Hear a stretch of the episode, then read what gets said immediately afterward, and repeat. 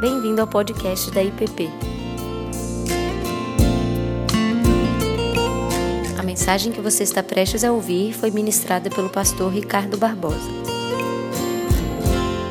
Deuteronômio 6 sobre o Shema. Esse livro, e aqui eu quero começar com uma sugestão, uma dica de leitura a melhor forma de ler esse livro seria ler de uma única vez, em voz alta, não ouvindo as palavras de um legislador, mas as palavras de um pastor, que se dirige à sua congregação, após 40 anos pastoreando esse povo. Essa é a estrutura do livro de Deuteronômio. É um livro que consiste em quatro sermões ou quatro discursos que são colocados juntos num texto só, então poderíamos chamar de um único sermão de três pontos, com uma conclusão e um apelo, seguido de um hino e uma bênção final. Estrutura típica de um sermão dominical.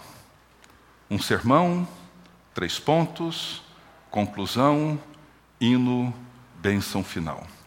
É assim que o livro é estruturado, ele é dividido, na nossa versão chamam de discursos de Moisés, os quatro discursos. São colocados todos num único volume. O primeiro ponto do sermão de Moisés, ele recapitula toda a trajetória e os anos de peregrinação do povo no deserto, desde a sua libertação do Egito até a chegada na planície de Moabe.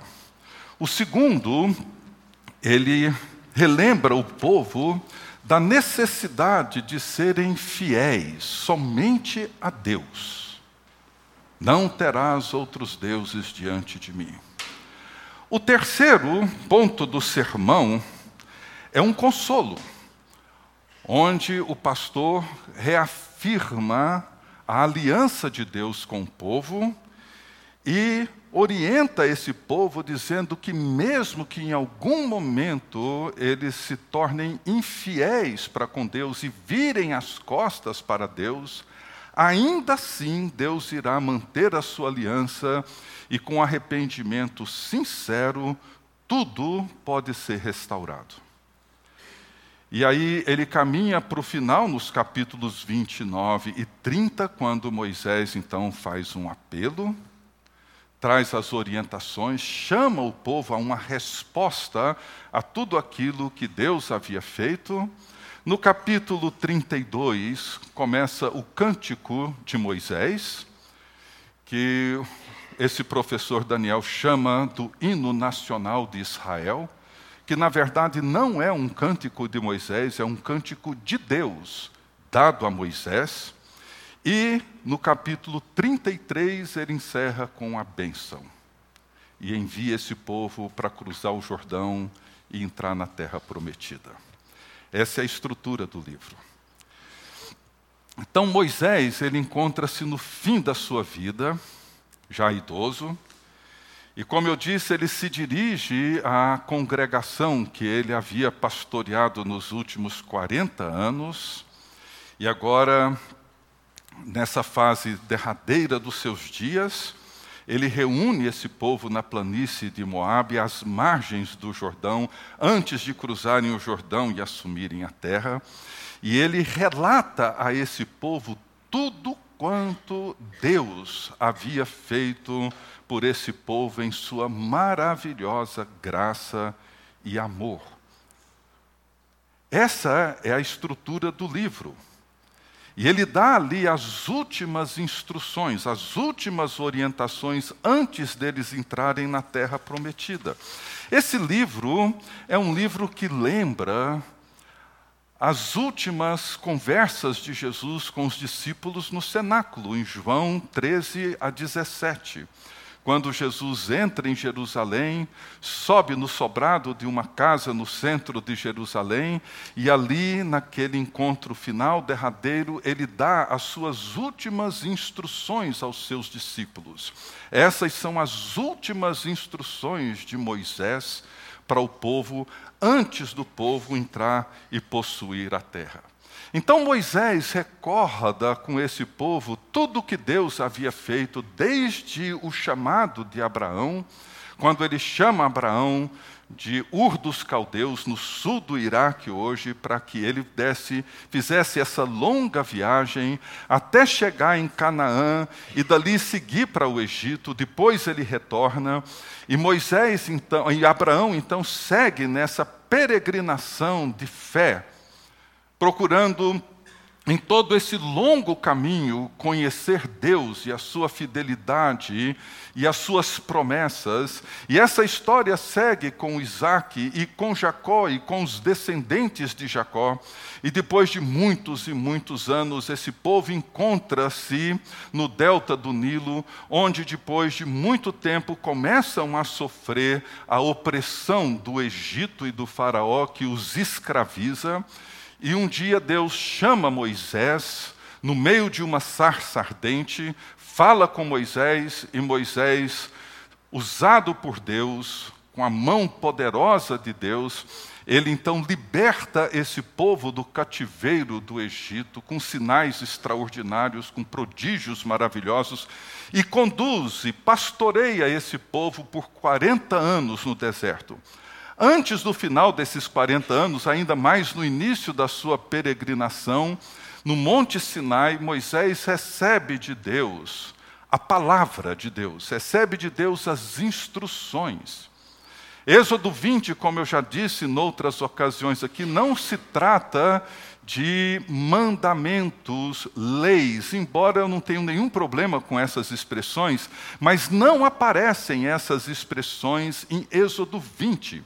Ali são os oráculos de Deus, a palavra de Deus que Deus deseja que Moisés diga ao povo.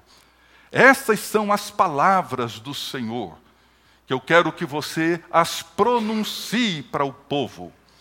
E ali Deus celebra uma aliança com o povo, onde ele promete ser o seu Deus, e o povo responde prometendo ser o povo de Deus e andar em obediência alegre e sincera diante de Deus, há toda uma cerimônia de celebração dessa aliança, eles recebem os oráculos de Deus, a palavra de Deus, que nós conhecemos como os Dez Mandamentos, e Moisés segue com esse povo. Grande parte dessa geração que celebrou a aliança no Sinai não está agora em Moabe. Grande parte dela morreu ao longo da caminhada e agora Moisés encontra-se com uma nova geração, uma, um grupo completamente novo, além daqueles que nasceram no deserto, e ele então traz para esse povo de volta tudo aquilo que Deus havia dito no Sinai e reconta para eles toda a história. Então, essas são as palavras do Senhor que Moisés agora deseja que o povo que está prestes a entrar na terra prometida, para que eles não sejam simplesmente mais uma nação a ocupar aquela terra, mas para que eles sejam de fato o povo de Deus, que responde a Deus e realiza o propósito de Deus na terra que agora eles irão ocupar. É isso que ele diz, por exemplo, no capítulo 26, os versos 16 a 19. Ele diz assim: Neste dia, o Senhor teu Deus te manda observar os estatutos e preceitos. Eu estou lendo Deuteronômio 26, 16 a 19. Esses estatutos e preceitos, portanto, os guardarás e os observarás com todo o teu coração, com toda a tua alma. Hoje declaraste ao Senhor que ele te será por Deus e que andarás nos seus caminhos e guardarás os seus estatutos, os seus mandamentos e os seus preceitos e darás ouvidos à sua voz. outros sim. O Senhor hoje te declarou que lhe serás por seu próprio povo, como te tem dito, e que deverás guardar todos os seus mandamentos para assim te exaltar em honra, em fama e em glória sobre todas as nações que criou, para que sejas um povo santo ao Senhor teu Deus, como ele te disse.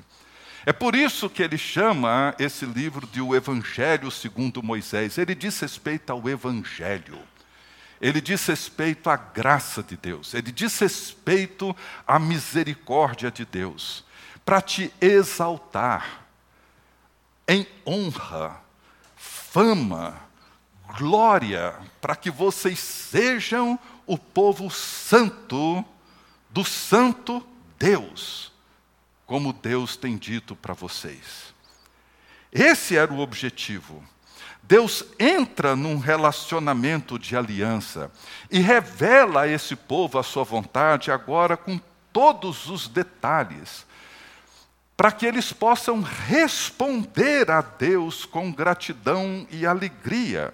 Seu propósito não é simplesmente dizer vocês têm que fazer isso, vocês têm que obedecer. Não, não é essa a ideia.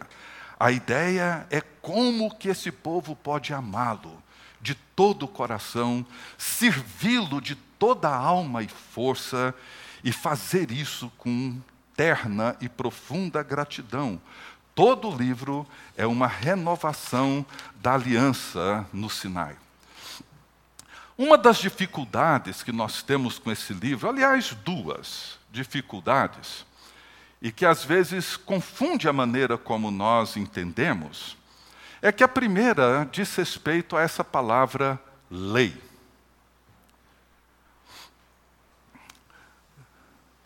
No Torá, na versão hebraica de Deuteronômio, a palavra que aparece é Torá.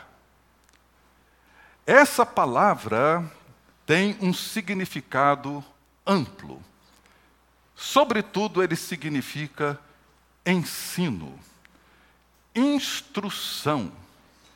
E isso envolve memória, histórias, lembranças, experiências e palavras de instrução, muitas vezes precisas, que Deus dá.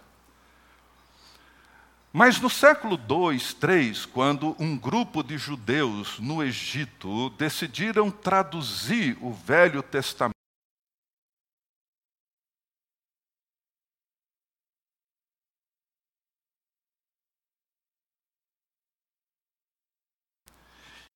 E todas as vezes que essa palavra aparece no Velho Testamento, ela tem agora esse sentido. E isso trouxe uma compreensão um pouco limitada, principalmente para o conceito que nós temos hoje de lei. A palavra Torá não tem um significado estrito de lei, por isso que todas as vezes, muitas vezes ela aparece como estatutos, juízos, mandamentos, palavra, etc. A segunda é o título do livro que ficou Deuteronomos, segunda lei.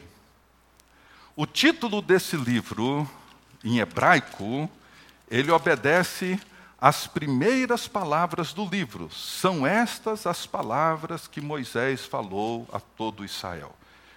Esse é o título que aparece no texto hebraico. No texto grego aparece o que está no capítulo 17, versículo 18. Segunda lei. Essas, esses pequenos detalhes, num certo sentido, dificultam a nossa compreensão do livro. Por isso que quando nós lemos no Velho Testamento, por exemplo, Salmo 119, o maior salmo do saltério, nós temos ali 176 versículos. E todos os 176 versículos são uma exaltação à Torá. E fazem isso com extrema alegria. com grande regozijo e gratidão todos os versículos do Salmo 119. Essa era a compreensão que o povo tinha da Torá a palavra de Deus. Por isso que o salmista, por sete vezes no Salmo 119, ele diz: Quanto eu amo a tua lei. Quanto eu amo a Torá. É interessante que ele não diz quanto eu amo Deus. Ele diz quanto eu amo a sua palavra. Há uma diferença aí, gente. Às vezes, amar Deus, o que não é errado, obviamente, mas muitas vezes traz a nós um sentimento bastante subjetivo, extremamente abstrato. Mas quando afirmamos que amamos a palavra dele, isso tem um sentido concreto, bem objetivo. O Salmo 19 faz a mesma coisa, é uma exaltação, uma celebração. O que nós encontramos são expressões de louvor e de gratidão.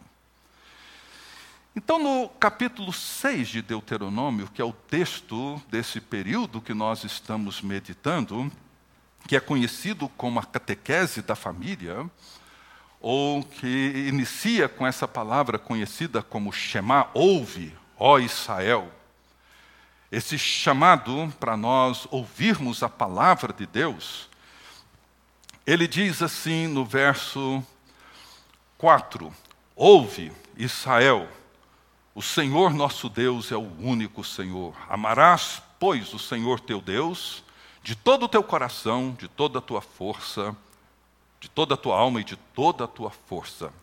E essas palavras que hoje te ordeno estarão no teu coração, e tu as inculcarás, gravarás, como numa tatuagem, nos teus filhos, e delas falarás assentado em tua casa e andando pelo caminho, e ao deitar-te e ao levantar-te. Também as atarás como sinal na tua mão, e te serão por frontal entre os olhos, e as escreverás nos umbrais da tua casa e nas tuas portas, de forma que vocês jamais esqueçam.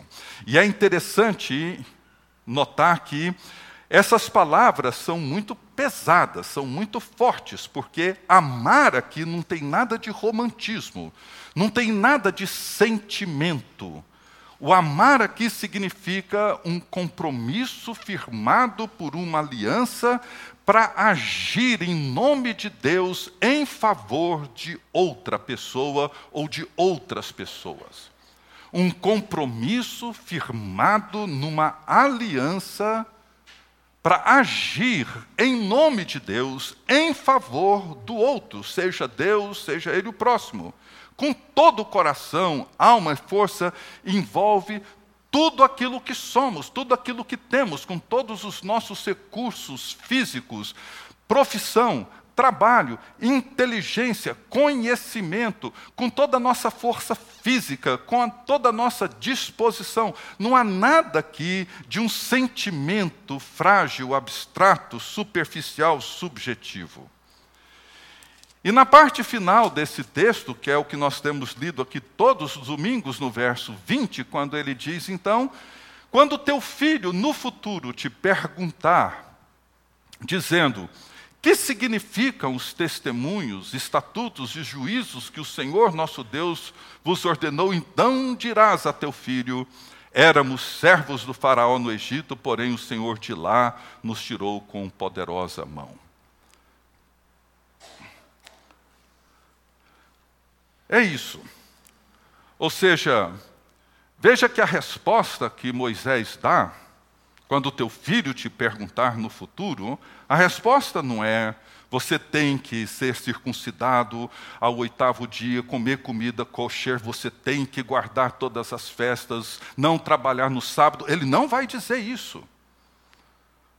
O que ele vai dizer aqui é que você vai vai contar para o seu filho, para o seu neto, para os seus sobrinhos, para os seus parentes, para todo mundo que sentar à volta na sua mesa, vai dizer para eles o que, que o Senhor, Deus, fez na sua vida ao te libertar.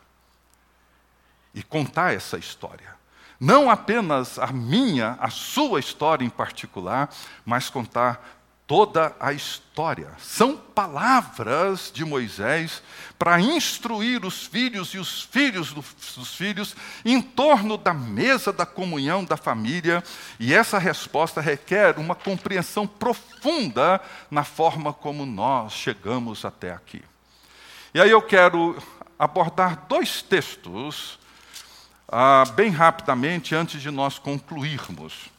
O primeiro encontra-se no final do capítulo 10. Capítulo 10, começando no verso 12. São dois textos para mim impressionantes, esse e depois o outro no capítulo 4. Moisés começa, no versículo 12, fazendo uma pergunta. Agora, pois, ó Israel, o que é que o Senhor requer de ti? O que é que o Senhor requer de ti? E mais uma vez eu repito, Moisés não vai responder dizendo: o Senhor requer de ti que você guarda, guarde a lei, faça isso. Não. Ele vai apresentar aqui alguns princípios. Alguns estudiosos, eles costumam dizer que o decálogo, os dez mandamentos, eles têm esse formato porque nós temos dez dedos nas mãos, o que torna fácil a memorização de todo o decálogo. Foi uma das primeiras coisas que eu memorizei quando fui alfabetizado. Memorizar todo o decálogo. Não terás outros deuses diante de mim, não farás para ti imagem de escultura, nem semelhança alguma do que há em cima no céu, nem embaixo na terra. E ele vai dez, para guardarmos os dez. E aqui ele apresenta cinco. Cinco princípios. E é bom ter esses cinco, porque cabem nos dedos de uma mão. O que, que o Senhor requer de vocês, de mim, de todos nós aqui nessa manhã, e do povo de Deus, sempre? Primeiro, que temas o Senhor, o teu Deus. Que não tenhas outros deuses diante de você. Que você não se curve perante outros ídolos. Que você não se renda e nem se submeta e nem permita que outros poderes, sejam eles econômicos, políticos, ideológicos, religiosos, sejam eles que poderes forem, que você não permita, não aceite, não se submeta e nem se deixe controlar por nenhuma outra forma de poder. O temor do Senhor envolve assombro e admiração.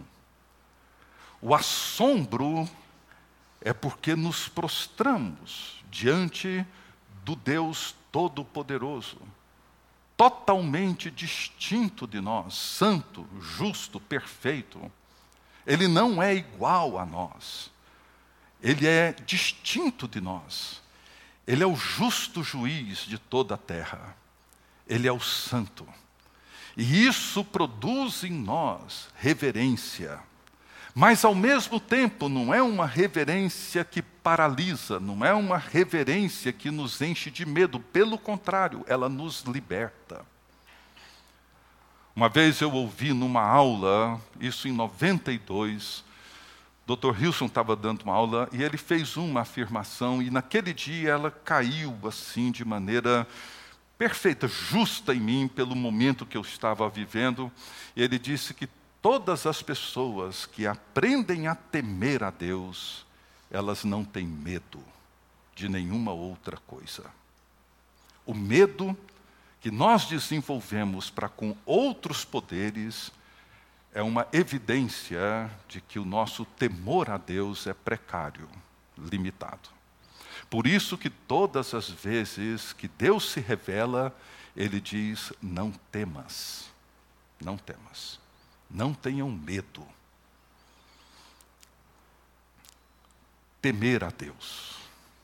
Temer o Senhor, o seu Deus. Segundo, andem nos seus caminhos.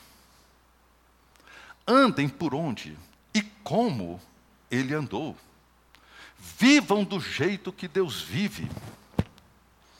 Quando Deus diz, como ele diz aqui no texto, amem o estrangeiro no verso 19, porque ele, Deus, cuida do estrangeiro. Ele demonstra o jeito que ele mesmo vive. Ele faz justiça ao órfão e à viúva, dando pão e vestes.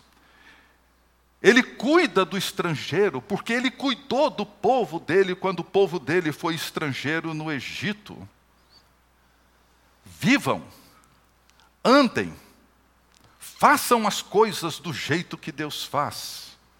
Terceiro, amem o Senhor teu Deus o maior de todos os mandamentos.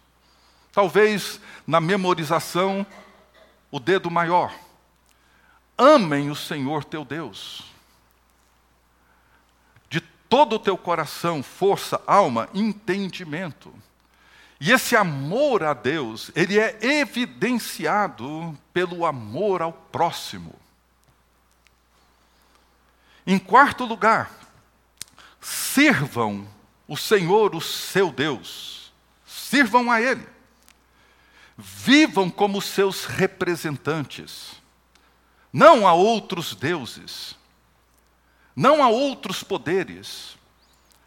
Aquilo que Paulo disse em Colossenses 3,17: tudo o que fizerdes, seja em palavra, seja em ação, façam como representantes do Deus eterno.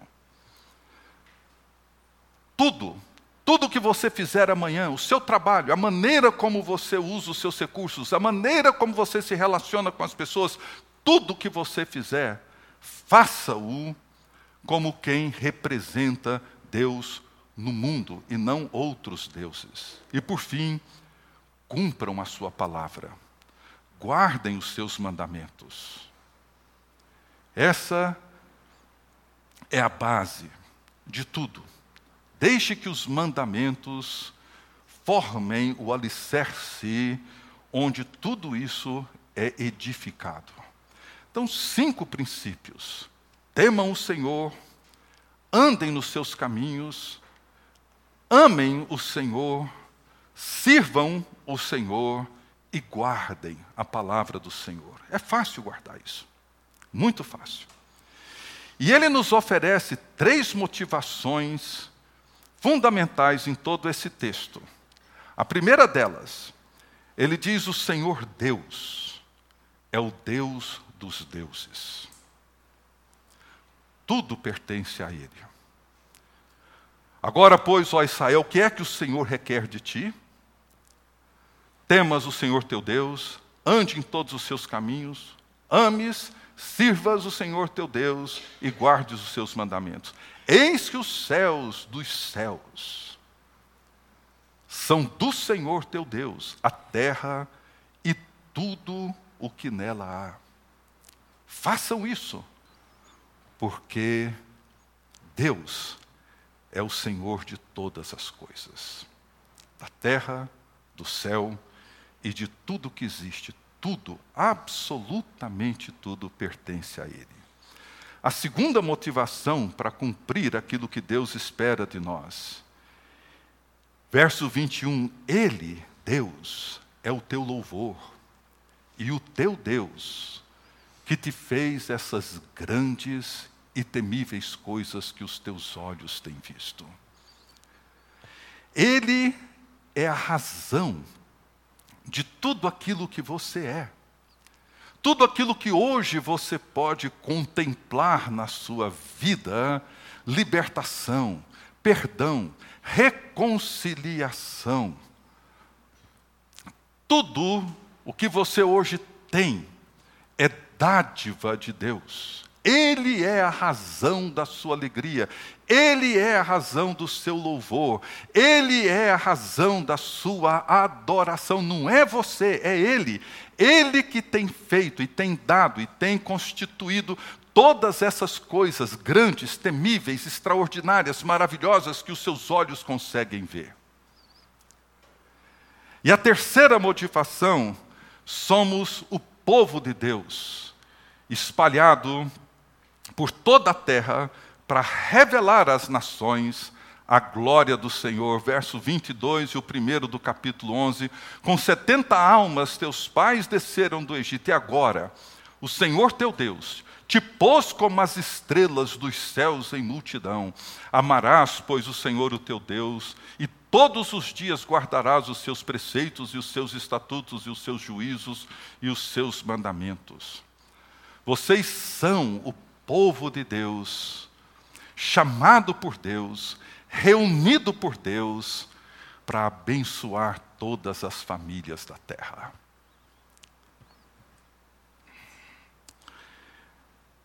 E agora no capítulo 4, antes da gente concluir, era um texto que seria bom ler todo. Eu vou ler apenas os versos 32 a 40 do capítulo 4. Diz assim, já a parte quase final do capítulo, capítulo 4, os versos 32 até o 40. Agora, pois, pergunta aos tempos passados que te precederam, desde o dia em que Deus criou o homem sobre a terra, desde uma extremidade do céu até a outra, se sucedeu jamais coisa tamanha como esta, ou se ouviu coisa como esta. Ou se algum povo ouviu falar a voz de algum Deus no meio do fogo, como tu a ouviste ficando vivo ou se um Deus intentou ir tomar para si um povo do meio de outro povo, com provas e com sinais, e com milagres, e com peleja, e com mão poderosa, e com braço estendido, e com grandes espantos, segundo tudo quanto o Senhor, o vosso Deus, vos fez no Egito aos vossos olhos.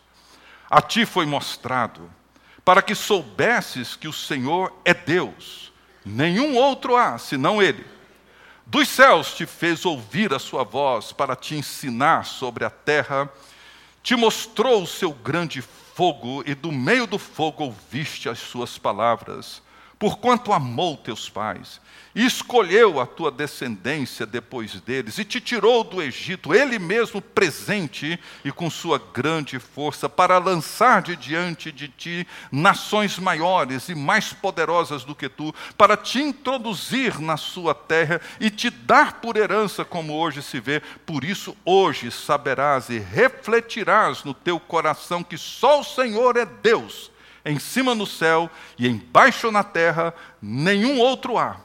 Guarda, pois, os seus estatutos e os seus mandamentos, que te ordeno hoje, para que te vá bem a ti e aos teus filhos depois de ti, para que te prolongues os dias na terra que o Senhor teu Deus te dá para todos sempre. Fantástico, não é, gente? Impressionante. Esse capítulo também está estruturado num pequeno sermão de Moisés. Nos capítulos 1 a 3, Moisés recorda como eles chegaram ali desde a saída do Sinai.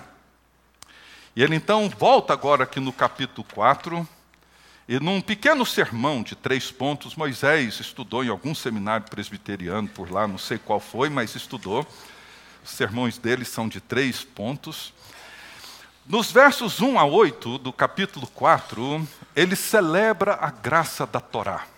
Ele celebra a graça da palavra, da instrução, do ensino de Deus.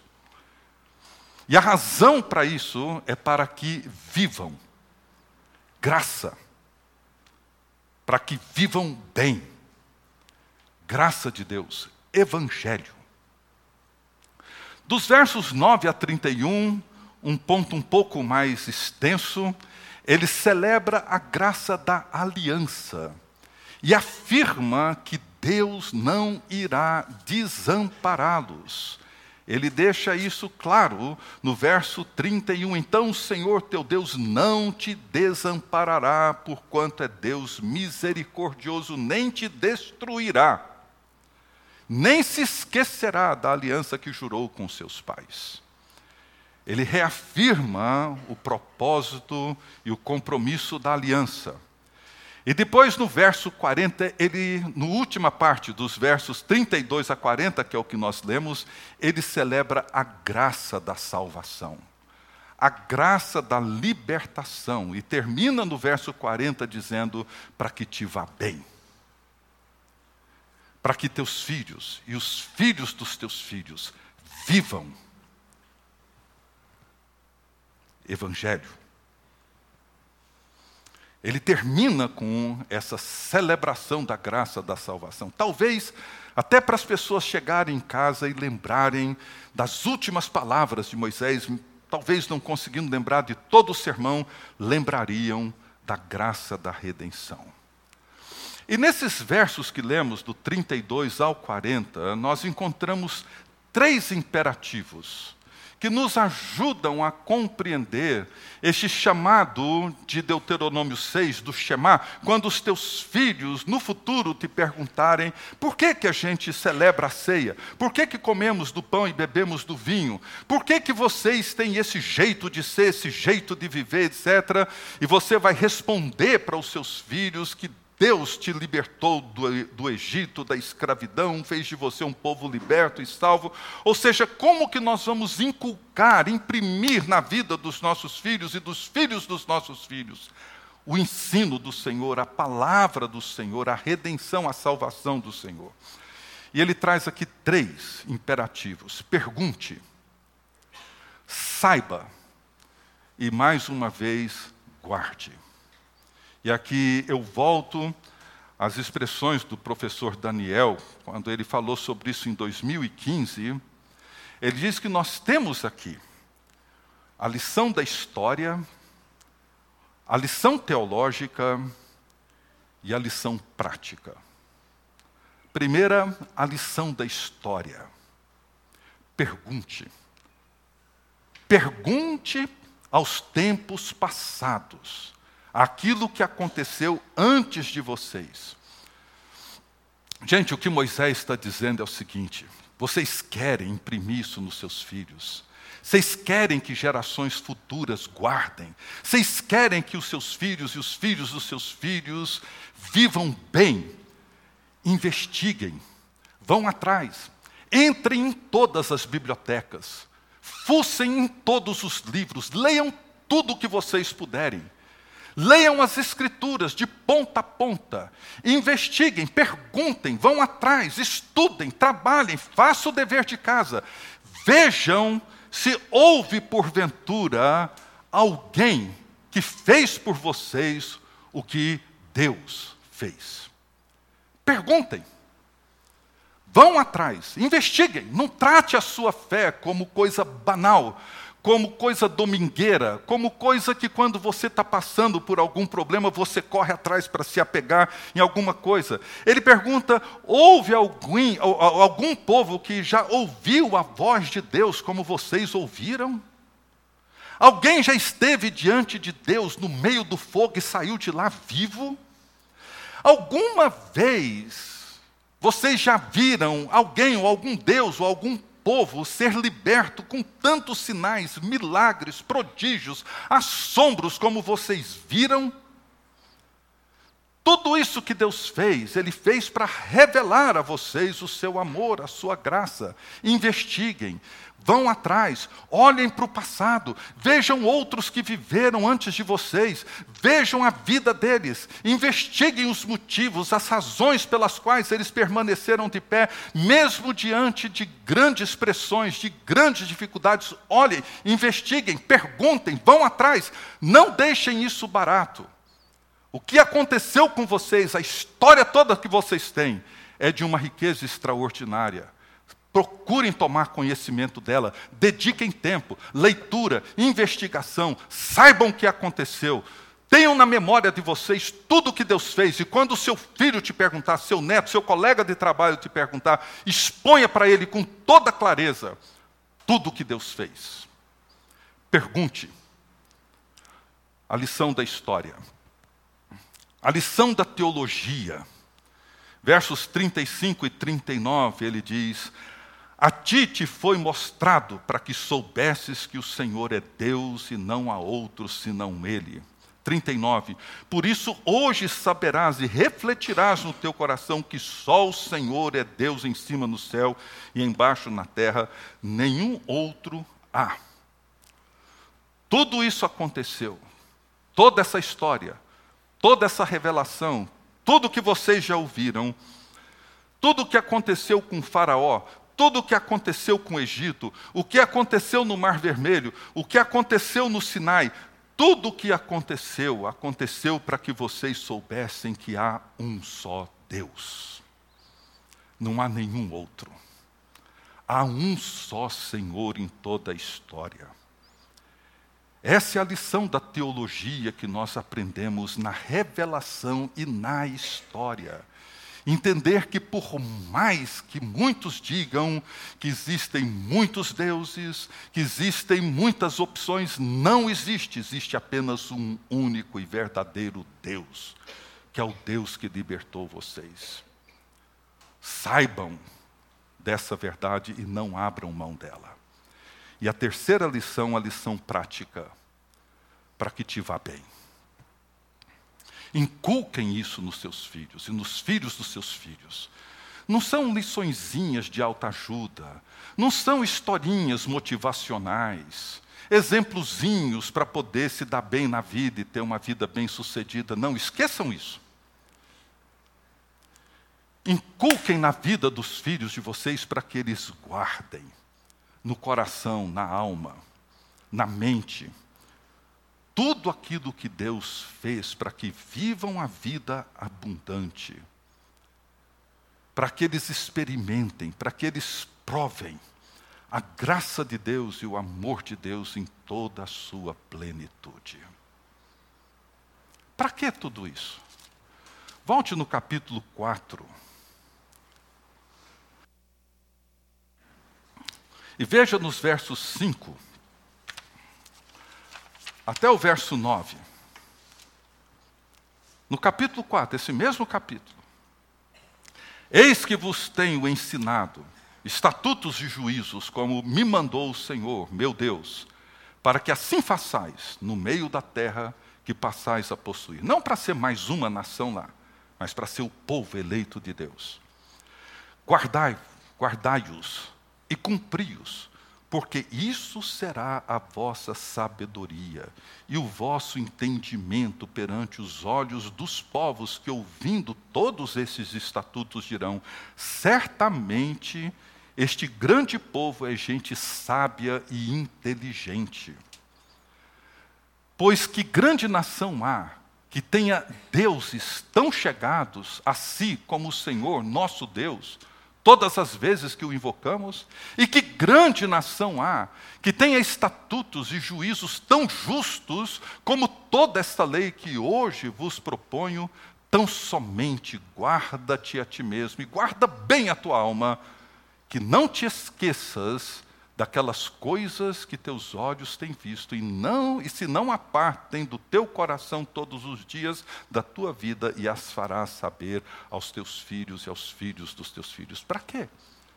Para que quando as pessoas olharem, quando os colegas na escola, na universidade olharem, ouvirem os argumentos, ouvirem as histórias, ouvirem os arrazoados, nosso, dos nossos filhos, dos nossos netos, eles vão dizer que gente inteligente não conheço ninguém tão sábio, tão brilhante, que tenha explicações e arrazoados tão sólidos, tão consistentes, tão bem estruturados, tão profundos como os filhos de vocês.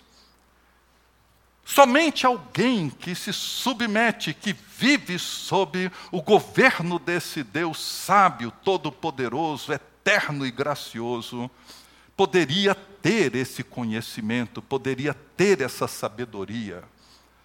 E quando eu leio isso aqui, me vem um misto de grande alegria.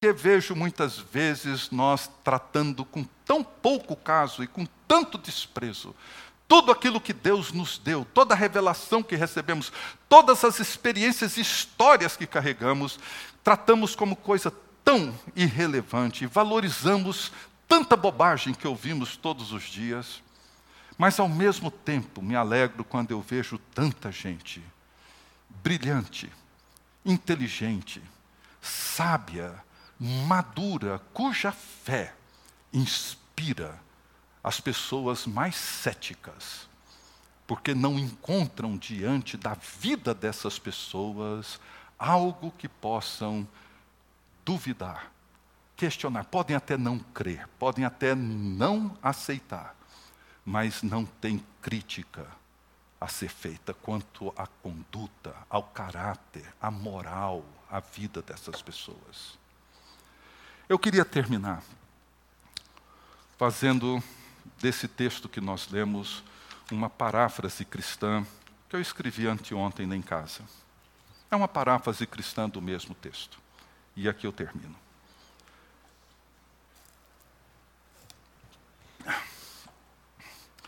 Perguntem pelos tempos passados. Procurem lembrar de tudo que o Senhor fez desde o dia em que criou todas as coisas nos céus e na terra.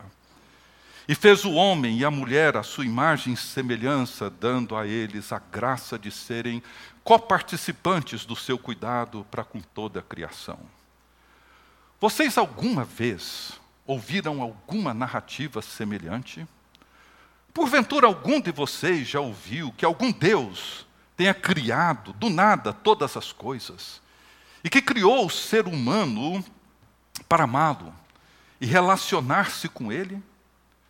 Alguém aqui já ouviu falar de um Deus que ouve o clamor do seu povo e o visita com poder, sinais, prodígios, libertando-os da mão do inimigo, conduzindo-os pelo deserto, cuidando, protegendo, alimentando e dando as palavras de instrução para que vivam bem com Deus e com seu próximo?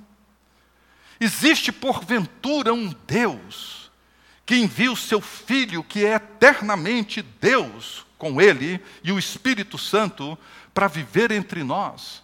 Dando-nos o exemplo para viver como Deus espera que os seus filhos vivam?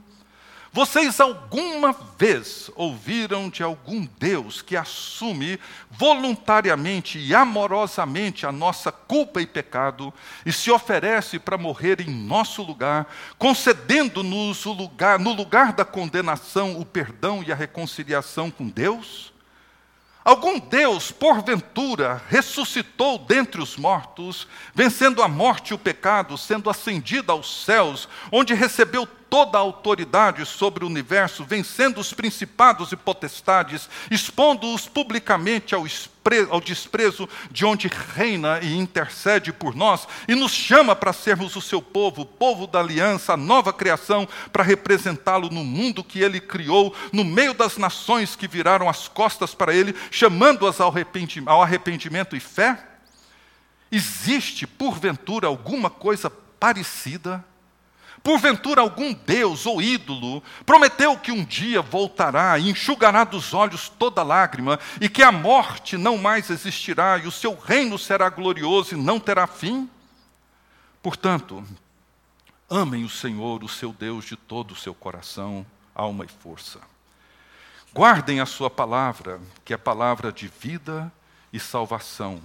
E quando seus filhos, netos, sobrinhos, mesmo seus vizinhos, colegas de trabalho, perguntarem pelo significado da sua fé na palavra de Deus, da sua esperança em Jesus Cristo, então você contará o que o Senhor Deus tem feito por meio de Jesus, seu Filho unigênito, na cruz do Calvário de como ele te libertou da escravidão do pecado, te reconciliou com Deus, o Pai, e te incluiu na comunidade da nova aliança, sua igreja, compartilhando com o seu povo sua glória, e te levou para o seu glorioso reino de alegria, justiça e paz. É isso que eu quero que você diga a todos que pedirem razão da esperança que há entre vocês. Esse é o Evangelho da graça que eu quero que vocês proclamem. Amém.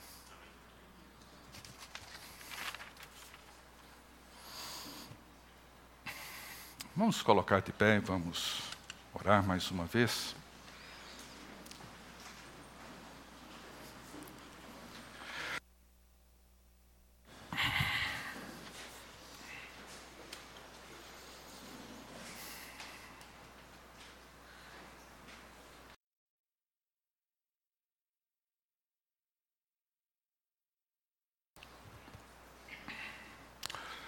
Deus bendito.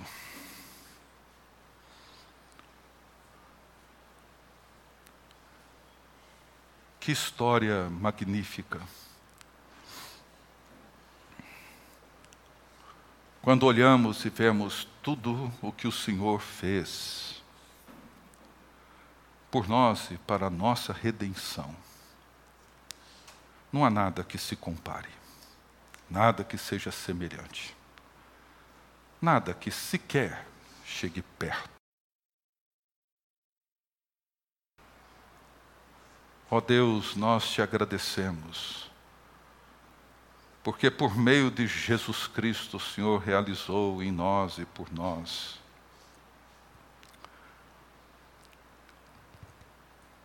tão grande salvação, tão grande redenção. Somos teu povo, reconciliados pelo sangue do Calvário. Perdoados pela graça que é maior do que o nosso pecado e a nossa culpa. Chamados para viver em santidade, obediência, louvor, adoração, viver em comunhão, serviço, temendo o Senhor, servindo o Senhor, amando, andando nos teus caminhos, guardando a tua palavra. Porque não existe nenhum Deus como o Senhor. Não existe nada que se assemelhe a ti.